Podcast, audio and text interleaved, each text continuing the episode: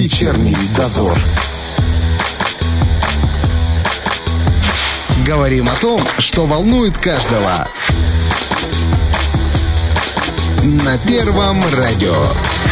Продолжается «Культурная пятница». Рассказываем вам о том, что можно посмотреть в Приднестровье, куда можно сходить, чем себя порадовать. Вот, например, в Тираспольской картинной галерее открылась выставка под названием «Благочестивые и способные люди». Она рассказывает о немецких поселениях в Бессарабии, которые были с 1814 года до 1940. Ну, потом, как вы понимаете, события Второй мировой войны, у нас Великая Отечественная, и все было сложно. Я просто, когда м, знакомился про эту выставку, прочитал информацию, информацию, я вспомнил, как несколько лет назад был репортаж. Сюда приезжали немецкие туристы, и им сказали, а вы знаете, у нас тут есть вот немецкие поселения, а они, мягко говоря, обалдели и попросили организовать туда туры. То есть даже не представляли, что у нас есть какая-то связь э, немецкими колониц... колонистами. Да, у нас в гостях э, директор Тираспольского объединенного музея, заслуженный работник культуры ПМР Алла Антоновна Мельничук. Здравствуйте. Добрый вечер. И вот я предлагаю поговорить как раз, может быть, кого-то просветить насчет э, немецких колонистов здесь, а заодно и поговорить о выставке. Вот, казалось бы, где Приднестровье, а где Германия, черти угу, где. Угу. Все-таки между нами вот есть невидимые да, взаимоотношения. Да, да.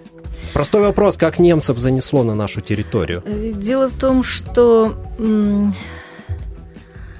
конце XVIII века по Ясскому мирному договору заключенному в 1791 году, наша территория вошла в состав России. Территория угу. между Южным Бугом и Днестром.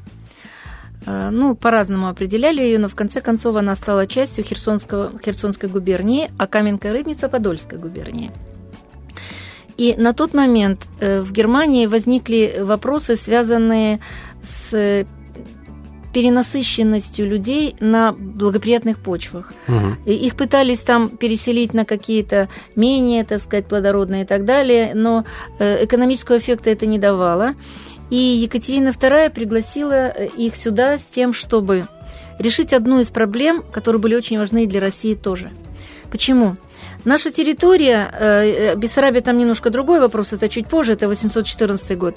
Наша территория между Южным Бугом и Днестром, она, так сказать, ею владела Едисанская татарская орда, угу. которая Э, в случае возникновения каких-то военных действий она выполняла, э, так сказать, распоряжение э, турецкого правительства. У них были свои там контакты.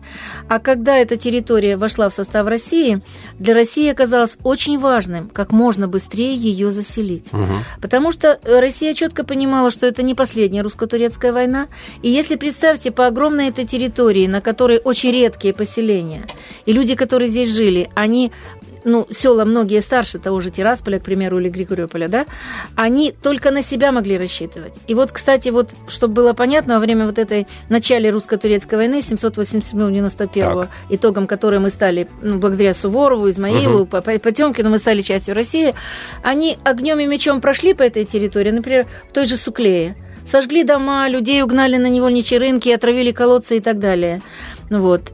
И вот эта территория, которая под защиту российского государства перешла, ее нужно было заселять, потому что в случае необходимости здесь будут варианты, э, что э, где-то разместятся войска, угу. где-то будет фураж, где-то будут э, какие-то продовольственные провизия запасы и так далее, да. да, провизия и так далее. Поэтому это была одна из важных государственных, так сказать, причин. Но сюда и э, старообрядцев приглашали, и жителей Украины. Многие из молдаван сами сюда переселялись. Вы знаете, вот эти села вдоль угу. левого берега Днестра, там очень много молдавского населения, которые тоже от этого турецкого, так сказать, гнета страдали и уходили сюда. Вот. И вот таким образом сюда пригласили и немцы немцев. Вот, э, они... Я читал, что называлось, если я не ошибаюсь, да, Дикое да. поле называлось. Дикое поле, да, да? И называли по-разному. Ханская Украина, ага. поскольку окраина, земля Едисан, поскольку Едисанская Орда. А Дикое поле, да, было самое распространенное такое, такое название. Поэтому в том числе для заселения этого региона, с тем, чтобы потом можно было рассчитывать на его ресурсы, угу. продвигаясь дальше. Потому что, понятно, эта э, война закончилась, и совершенно правильно рассчитывали что российские власти, что будет, будет следующая Конечно. война. Но потом мы еще не все знаем, были в 828, 29, 38, 39, угу. мы уже мелочи эти не, не вспоминаем. А вот самые основные вот эти войны. Поэтому они были сюда приглашены. Почему именно немцы? Ну, в том числе и немцы. Почему? Э, потому что, во-первых, в Германии возникла ситуация, при которой угу. возникло некоторым образом перенаселение людей, занимающихся ну, сельским, хозяйством. сельским хозяйством прежде всего, да. Вот, это первое. А потом все-таки у немцев и тогда, и сегодня есть свое реноме, есть свое определение их ментальности. Угу. Они добросовестные, они обязательные, они работоспособные, они, э, так сказать, и к ремеслу, и к агротехническим каким-то вопросам очень серьезно относятся. Вот. И вот такое их, э, так сказать, ну, скажем, плюсы такие национальные, они здесь тоже оказались полезны и, правда, оказались кстати. Был какой-то критерий, по которому отбирали сюда переселенцев? Э, Или нет, так, кто нет, хотел? Нет, нет, кто хотел э, и кто, так сказать, ну, было понятно, что это не просто какие-то люди, которые, что называется, бегут, э, ничего, ничего потом угу. из них может не получиться. Все-таки смотрели, чтобы это были работоспособные, умелые и профессионально подготовленные люди. Вот таким вот манером это делалось. А были какие-то плюшки, которыми их сюда заманивали? Ну, да, как конечно, вы знаете... конечно, конечно. Были налоговые послабления. Ну, например, они, когда сюда ехали, им дорогу оплачивали. Неплохо. Да, да им дорогу оплачивали. Потом э, выделяли э, земельные земельные участки. Угу. Вот, и э, естественно, что в России продолжало существовать крепостное право. Их это никаким образом не касалось. Да. Вот. Потом они имели право э, селиться отдельно от других Угу. Им разрешалось, не, их не обязывали смешиваться с населением, вот, а чтобы они отдельно жили по своим административным правилам, которые для них разработаны были. И еще было одно очень важное качество, которое потом сказалось. Они, э, у них не было воинской повинности относительно российской воинской службы. То есть были освобождены Они от были этого. от этого, да, да, да. Рекрутами и призывниками, как мы сегодня говорим, угу. они не становились. То есть это были такие привлекательные варианты. И, значит, и вот конец 18 века у нас, и начало 19-го э, у нас поселения немецкие возникли еще до, войн, до окончания войны 806-12 угу. года. Понимаете? Бессарабия еще оставалась э, турецкой, а у нас уже появились эти поселения. 805, 809, а потом, конечно, уже из 812 года этот же вариант уже по благословению Александра I, э, он распространился и на Бессарабию. Это получается, они как раз, раз мы получали возможность селиться здесь отдельно, да. то они и создавали вот эти свои да, анклавы. отдельные сказать. анклавы. Э, даже там у них тоже были свои нюансы такие конфессиональные, и они это тоже соблюдали. То есть свою религию привозили? Да, свою религию а привезли. свои церкви, свои, свои церкви школы? строили, Всё? свои школы были, да, да, все это было свое. Они были по своим правилам на этой территории. Преимущественно земледельцев, я так да. понимаю, Земледельцы и ремесленников. Ага. А тогда какие поселения были здесь созданы их руками? Ну, э, на нашей, на нашей территории на нашей, да. это Нейдорф, это э, Карманова, это Бергдорф, это Колосово, и Гликсталь это Глиное. Но Гликсталь это вообще долина счастья на переводе с немецкого, да. да.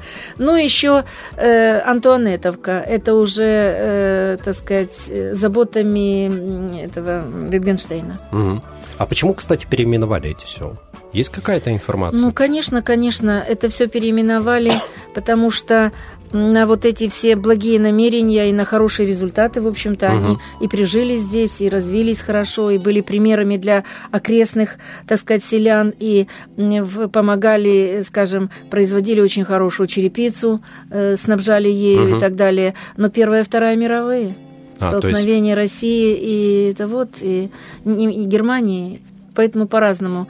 Ну, скажем, э, Первая мировая она э, не настолько сказалась на этом. Вот. Но вот Вторая да, мировая... Все-таки на периферии, можно да, сказать, здесь да, были. Да, а Вторая мировая очень сказалась, особенно вот она коснулась Бессарабии, потому что, скажем, пакт Молотова-Риббентропа – это 1939 год, угу. и продолжали идти разговоры о том, чтобы вернуть старые границы, и чтобы Бессарабия вернулась в, ну, в Союз, но в бывшие границы предыдущего государства Российской угу, империи. Угу. Вот. И в 1940 году, когда уже Польша была ими захвачена, их в Бессарабию переселили в Польшу. И там уж как они по-своему устраивались, кто-то в Германии, кто-то там как-то обосновался. Вот здесь у нас на левом берегу и другие варианты истории, и другие варианты развития немецких этих событий тоже были, потому что получалось, что э, после э, Первой мировой войны э, они оставались на своих местах. Вот, но когда начались вот эти все особенно после прихода Гитлера к власти в 1933 угу. году, начались различного рода НКВДшные инсинуации, чистки, чистки типа вы агенты фашизма ага. и так далее. Их начали отсюда выселять в значительной насильно, мере, да, да насильно, э, причем э, за э, Урал, в Казахстан и так далее. Казахстан их? Да, да, да, да, да. Вот. Потом когда началась уже Великая Отечественная война, какую-то их часть переселили, э, фольксдойче их, так сказать, называли, вот, переселили, ну, не все получилось, все было очень быстро, не всех успели угу. переселить, но там ситуация была еще сложнее, потому что была создана труд армия, и они там практически работали на положении, ну... Рабов? Рабов, я могла так сказать, нет, может, другое какое-то слово, но как-то так. Ну, например, э, э, юноши с 15 лет, девушки с 16 лет, если э, рождался ребенок два месяца, а дальше женщина на, это, на стариков оставляла этого ребенка угу. и должна была работать и так далее. И только вот после 49 -го года им э, разрешили отчасти вернуться, потом еще была следующая волна и так далее. Почему к ним такое отношение было? Исключительно из-за их... Э, да, из национальной принадлежности. Это же Тем ужасно. более, что они не, не, не смешивались с местным населением, они четко держались отдельно. Ага. Четко держались отдельно. Ну, знаете, была такая э, бытовая фраза «против кого дружим?». Угу. Вот она, она была, и она в народе была, эта фраза. Но я так понимаю, что потомков тех немецких переселенцев сейчас практически не осталось. Очень мало, 0,4%. Почему? Ну, потому что, когда э, начал э, распадаться Советский так. Союз... Они э, сюда вернулись, получается? Да, вернулись, вернулись из, они где-то так... Казахстана из Казахстана, из да, да, да, из Зауралья вернулись сюда. Угу. Я почему это знаю точно, потому что я окончила Кременчугскую восьмилетнюю школу, вот из 19 учеников в моем классе шестеро были немцы. Но это большой показатель большой процент, да. И, им, и, и там в чем была проблема еще? Их выселили с Украины угу. туда в 41-м, но назад не разрешили вернуться, потому что там давно жили люди, дома были заняты. Угу. Им разрешили переселиться в Молдавию. Почему? Потому что э, здесь была высокая плотность населения, 122 человека на квадратный километр, при среднеевропейском 125, а среднесоюзный был 12. И поэтому отсюда, если они эмигрировали, то это воспринималось, в общем, нормально. Было одно маленькое условие. Они должны были по государственным ценам сдать все свое имущество. Поэтому Когда вот, уезжали, да? Да, вот пятеро моих одноклассников уехали, одна осталась, муж сказал, нет, ты моя угу. и будешь здесь жить. Угу. Как-то так. Вот, так что и на бытовом уровне, и на государственном по-разному складывалось, по-разному складывалась их жизнь. Но и сегодня память об этом в селах есть. Вот, например, э, в Колосово мы несколько лет назад, когда мы, я говорю, несколько лет обсуждался вопрос создания выставки, и мы с помощью Баева Олега Марковича, это была одна из его идей, чтобы такая выставка состоялась, э, как представитель Лайонс-клуба, он дал нам машину, мы договорились, поехали в Колосово, нам передали ряд экспонатов этого музея Колосова. Э, там школьный музей истории села, где uh-huh, есть uh-huh. бытовые предметы и так далее. Нам это дали. Вот несколько лет вопрос решался, потому что менялись послы, менялась идея. В конце концов, это длилось ну, меньше, не меньше пяти лет, вот эта идея. Ну, это мы сейчас еще да, обсудим, да, я да, думаю, да, более да, подробно да, о выставке. Да, А у нас, кстати, вот в этих бывших немецких э, поселениях сохранились какие-то постройки, которые вот прям, Дома знаете, отсылают туда? Дома сохранились, потому что... Их можно сразу увидеть вот и э, понять, вот это точно ну, не конечно, где-то они что-то... Да, да, да, да, да. То есть да. у них уникальная архитектура. Да, они э, вроде как все простенько, но угу. другая логика и, и другой результат. А, такой вопрос. Почему да. у нас, э, ну, они прожили здесь довольно-таки большое количество лет, почему у нас не продают баварские сосиски и немецкое пиво? Были какие-то вот именно реально культурные моменты, которые немецкие переселенцы смогли внедрить вот в нашу жизнь, что ну, мы ими сейчас что пользуемся? Что касается вот таких вот торговых предприятий, так сказать, общепитовских, как раньше угу. говорили, нет, этого не было. Они в основном э, свою жизнь проводили вне городов. Угу. В городе их было немного, и они чаще всего приезжали в город, чтобы что-то продать, выращенное или произведенное ручным трудом, и возвращались обратно в свои места своего угу. проживания. А я читал, что там какая-то уникальная вышивка есть, которая от них сохранилась. Вот что-то вот такое. Ну, на скидку не могу сказать. В, в том перечне... Ну, это, по-моему, в музее да, как раз да, в том, том, села Да, в том перечне. Есть. Там у нас есть э, один, одна такая салфетка вышитая, но mm. она было бы просто, молдавская знаете, гладь. Было бы вот здорово, да, когда ты смотришь на какой-то там, например, национальный молдавский костюм, и mm-hmm. там раз в плетение каких-то так, немецких орнаментов. мотивов, да. Да. Э, вот, ну, нам этого не передавали.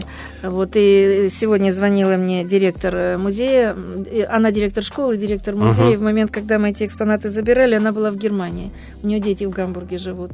Вот. И она говорит, а как? Я говорю, не волнуйтесь, выставка закончится, мы вам это все вернем. А почему по телевидению ничего не сказали? Я говорю, понимаете, я в интервью это говорила, но они решают, что оставить uh-huh. в тексте, а что, может быть, изменить. Я вот сегодня буду на радио, может быть, скажу, он говорит, а мы не слушаем радио не пере... Вы послушайте обязательно радио 1, не переживайте, все экспонаты вернут вам обратно в вашу школу С благодарностью, да. Конечно, с большой благодарностью. Давайте тогда подробнее о выставке, но сперва небольшой музыкальный перерыв. Вечерний дозор. Алла Антоновна Мельничук у нас в гостях. Говорим о выставке, которая вот буквально вчера открылась в Тираспольской картинной галерее. Да, я не путаю, вчера. Да, Дни уже сливаются, когда ты постоянно на работе, а у вас, думаю, по несколько выставок на неделе. Вы, наверное, там вообще... Пятница по пятницу три выставки открыли. Три выставки. Это же просто, конечно, колоссальное количество. Так вот, давайте о ней и поговорим.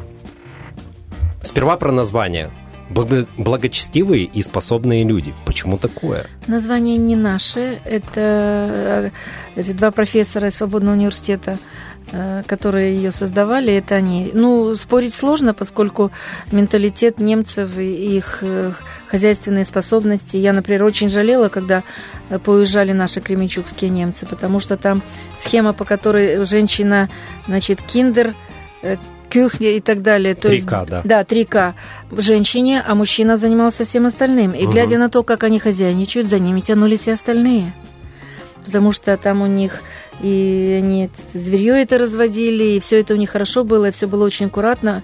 И не получалось, что женщина и коня на какого останавливала, и в горящую избу входила. Женщины свое, мужчины свое.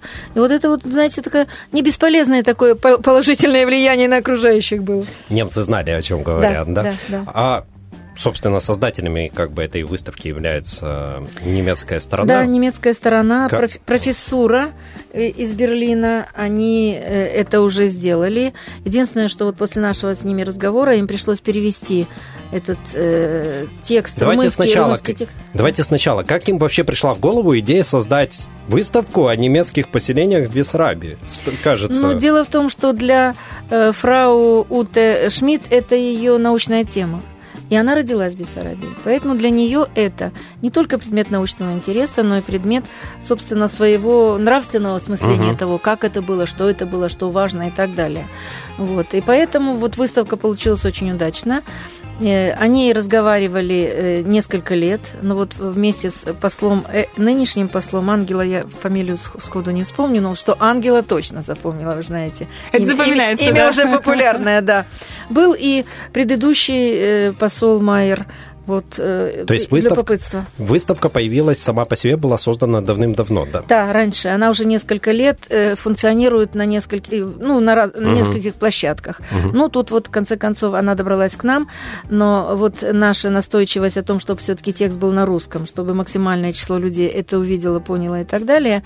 И потом мы так обратили внимание, что неплохо бы, чтобы как-то отразилось и наше, э, так сказать, обстоятельства. Вот они добавили один стенд с каменкой и с с э, отдельно написанным портретом Витгенштейна, угу. вот, с информацией по Антуне, Антуанетовке. Ну, а потом э, те, кто интересуется историей Приднестровья, те знают, что там террасные виноградники. Это же Витгенштейн. Это да. он привез виноделов с Рейна э, их, с их сортами, с их технологией. И потом это все очень хорошо и результативно продавалось в той же Германии. Какие связи, да? Да, как, все, как все связано, да, да, да. Ну вот, вот, вроде военачальник, но какой же хозяйственник результативный. Вот вам немецкие, немецкие Выучка. Да, немецкие гены сказались, да.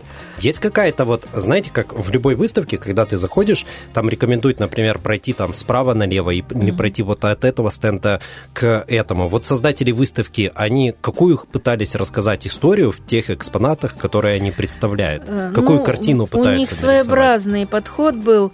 Обычно мы заходим, у нас экспликация, то есть предваряющий текст выставки, и дальше слева направо, как положено. Ну, они же тоже не по-турецки пишут и не, не- и не по-арабски, не справа налево, слева направо все это, вот, э, с комментариями.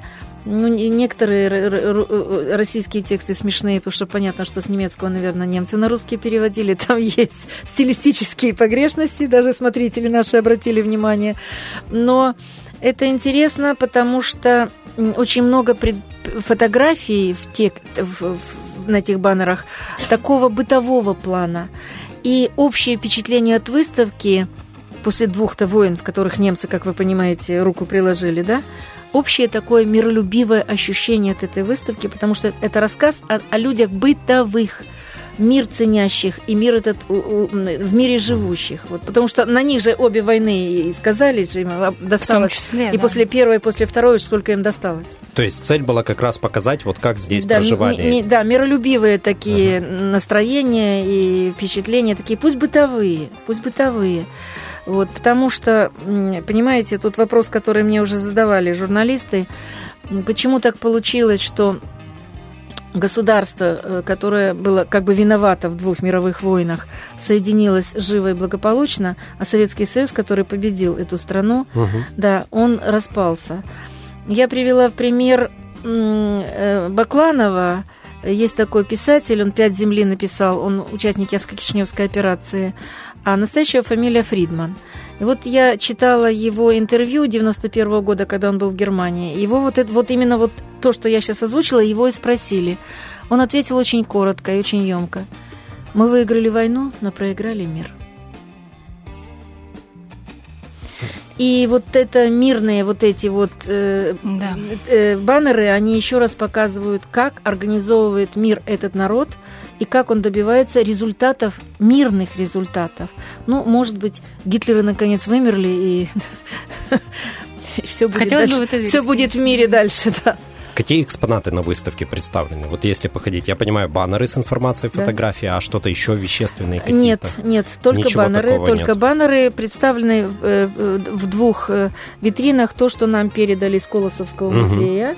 Вот там предметы, там весы, потом этот череп- черепичка, там Мгм. ж, э, вот, потому что они этим занимались и делали. У нас же в основных фондах музея есть образцы черепицы с немецкими названиями тех, кто их делал. Вот э, книги на немецком, э, там, ну, предметы такие, посуда и прочее, вышивка, вот вы спрашивали, Мгм. маленькая сал- салфеточка такая, ну, там обыкновенная, обыкновенная гладь, то, что в стиле, в общем-то, молдавского народа, а что-то такое особенное немецкое. Ну, это не Эрмитаж и не главный, не главный музей Германии, Ну, поэтому знаете, было чем бы- располагают, тем и располагают. Было бы интересно просто посмотреть на, например, какие-то сохранившиеся раритеты, которые вот перевезли в э, другие страны, там, в ту же Германию, и потом можно было бы выставить. Да, было бы здорово. Ну, это уже тема другого разговора, скажем Я так. думаю, что да. А вход на выставку платный, бесплатный? Платный, конечно. Конечно, платный. Но у нас скромно. 3 рубля детский билет, 4 рубля взрослый. Если экскурсия, это уже отдельная плата. До какого числа можно посетить? До 17 ноября. Мы долго очень решали вопросы по ее времени, потому что, ну, говорю, несколько лет вели разговоры. Они сначала обсуждали апрель. Я говорю, знаете, апрель не самый, так Не сказать, подходящий, да. немецкий, да. И май тоже. Я говорю, давайте что-то после сентября. И на День города у нас многонациональный город, многонациональный край, ну, как-то оно вписалось. Тем более там сугубо мирная тема. Кстати, раз уже зашел разговор про День города, что-то еще планируете к этой дате? Ну вот это к этой дате и планируется. Вот открыли выставку сегодня буквально Покровский вернисаж. Комарт. Э, и... Комарт это, по-моему, традиционная, да, каждый год да, она? Да, да, да, ну да, она так называется, Покровский вернисаж. Это объединение художников угу. Комарт, и они э, свои работы, как правило, представляют Дню города. Вот, более 30 э, этих художников, там и под, подключились и молдавские художники, кишиневские, украинские, даже два азербайджанца приняли Ничего участие, да, да. Они в Польше писали что-то и здесь, и иконы, ну, в общем, яркая получилась выставка. Была какая-то тема у этой выставки или просто нет, свои нет, работы? Нет, свои работы такого позитивного плана, в основном реалистические, э, ну, с уважительным отношением к теме. Покровский вернисаж. Это где выставлено? Тоже в картинной галерее. То есть... Хватает места? В ней сейчас три зала, но мы планировали Покровский вернисаж, а с немецкой лет пять разговаривали. Но тут угу. пришлось уже как-то поделиться. Подвинуться чуть-чуть. Да, да, поделиться. А есть, я так просто спрошу так на, угу. наперед, есть какие-то вот такие вот планы как раз по проведению подобных выставок, как вот с товарищами немцами, когда вы с зарубежными договариваетесь?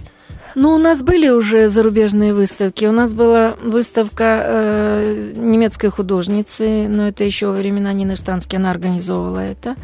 Вот была выставка литовской фотографии. Она была очень в Советском Союзе известна, как раз советского времени. Была. Угу. Там тоже посол женщина, вот она этим занималась.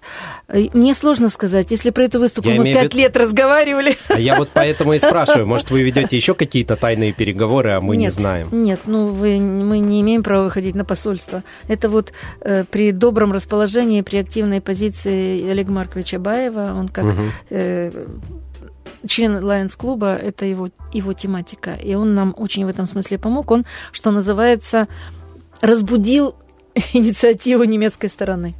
А вообще сейчас, знаете, как ну, все да. строят планы на будущее, на ближайшие годы. Чем удивите?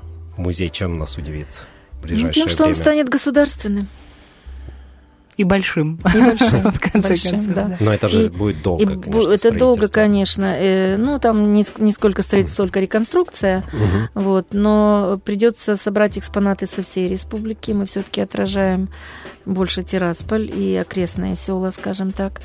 Вот. А теперь придется все-таки собирать сейчас на местах. Коллеги выбирают самое важное, самое значимое, потому что получается, что у нас республика своеобразная, она у нас э, в дореволюционные времена э, части ее были в разных губерниях. Подольская – это Каменская uh-huh. Рыбница, Херсонская – это Дубасары, Георгиополь, Тирасполь, ну, Днестровска тогда не было. Вот, а Бендеры, Киц, Кицканы и тот же Кременчук – это Бессарабская губерния. У каждого своя история. У каждого да? своя история, у каждого свои архивы, с которыми сложности сегодня предстоят, как вы понимаете. Как вы это все объедините, интересно? Ну, мы много лет потихонечку все это собирали. Дело в том, что в свое время, когда музей Тираспольский возник, он назывался знаете как, по решению Министерства культуры Молдавской ССР, Музей истории Левобережья Молдавской ССР. Левобережье. А, да, уже тогда, уже тогда понимали, что наша история отличается угу. от бессарабской и наполнением, и датами, и ментальностью, и так далее. Ну, а потом, когда все эти румынские настроения стали преобладать, стало понятно, что мы свою ментальность должны как-то так обозначить. Есть такое понятие у народа – осознание общности исторического пути – Угу. И вот это должно быть отражено в нашей экспозиции. Это непростая задача, непростая. Но коллеги на местах знают свои нюансы, мы знаем свои. Думаю, что у нас получится все это объединить в единую э, биографию страны. К 24 году должны, по-моему, открыть. Да, да успеете да. к этому времени? Постараемся. Постараемся. Работа действительно большая. Я Работа дум... большая. Да. да, я думаю, вам будет непросто. Конечно, ну, параллельно, но... мы спрашивали о планах. Галерея будет работать, музей истории крепости будет угу. работать, музей Зелинского будет работать. Основной только музей, э, так сказать, государственный исторический музей, он будет ну, вот эти преобразования терпеть. Но это, знаете, это нам привычно. Я пришла на работу в 1976 году, мы были э, между нынешним Домом пионеров и гимназией. Там угу. было здание. Угу. Потом нас переселили на уголочек, мы там работали. Потом стали этот квартал, где мы находились, э, э, так сказать, э, выселять людей, и там построили нынешнее здание Верховного Совета и горкома партии памятник Ленину. Мы перебрались угу. через дорогу. Нас тогда коллеги называли самым кочующим музеем. Самым кочующим музеем. То есть, ну, в общем, что называется, привычка есть работать в сложных условиях. Ой, я могу пожелать вам только сил, чтобы вы все-таки справились Спасибо. с этой непростой задачей. Спасибо. Ну и, знаете, побольше людей на выставках. И на выставке немецких переселенцев, и на выставке Комарт. И везде, пускай заходят ну, к вам и, почаще. И, и в этом выставочном зале Екатеринского парка тоже там, да, там... Мы, до, мы до сих пор не добрались туда, хотя мы эту выставку уже несколько раз освещали и про, по ней практически прошлись виртуально. Да, там проводит есть... выставку мой заместитель по науке Кушеляна Ивановна. Можно послушать, да? То есть делают... Можно послушать, да, да, можно послушать, да. А как, кстати, ты приходишь и ты заказываешь экскурсию, либо они в определенное время идут? Нет, надо заказать заранее, потому что ага. вы можете прийти, а там уже это, в это время есть другая ага. экскурсия. Тем более, что сейчас целенаправленно координируется посещение этой выставки школьниками со всего Приднестровья, поэтому нужно заранее договариваться. Да. То есть заранее прийти или позвонить можно как-то? Позвонить, договориться, да. Вот Звоните. так. Теперь у вас есть еще а по выходным работает экскурсовод? Да, там понедельник выходной. Только понедельник. Да. Так вот, друзья, у вас теперь есть еще один план на выходные. Можете воспользоваться. У нас планы ураганы Желаем вам этого, а вам желаем сил, уверенности и продолжайте делать то, что вы делаете. Мы с вами как-то говорили, что преемников у вас особо пока нет, поэтому... Есть, есть, а, есть, все есть, уже есть. Есть, есть кому уже передать. Конечно, конечно. Ну, вы не спешите. Ну, вы пока не... не да, Роман, ты как будто провожаешь, секундочку. Но с преемником вашим мы давайте тоже познакомимся. Да, вот сходите на экскурсию. А, теперь вот мы знаем, кто преемник. преемником Хорошо, и тогда ну, узнаем, кто нет. Человек на английском ведет экскурсию, на русском ведет экскурсию. Я со своим немецким не вписываюсь. Спасибо вам большое. У нас в гостях сегодня была директор Тираспольского объединенного музея и заслуженный работник культуры ПМР Алла Антоновна Мельничук. Вечерний дозор.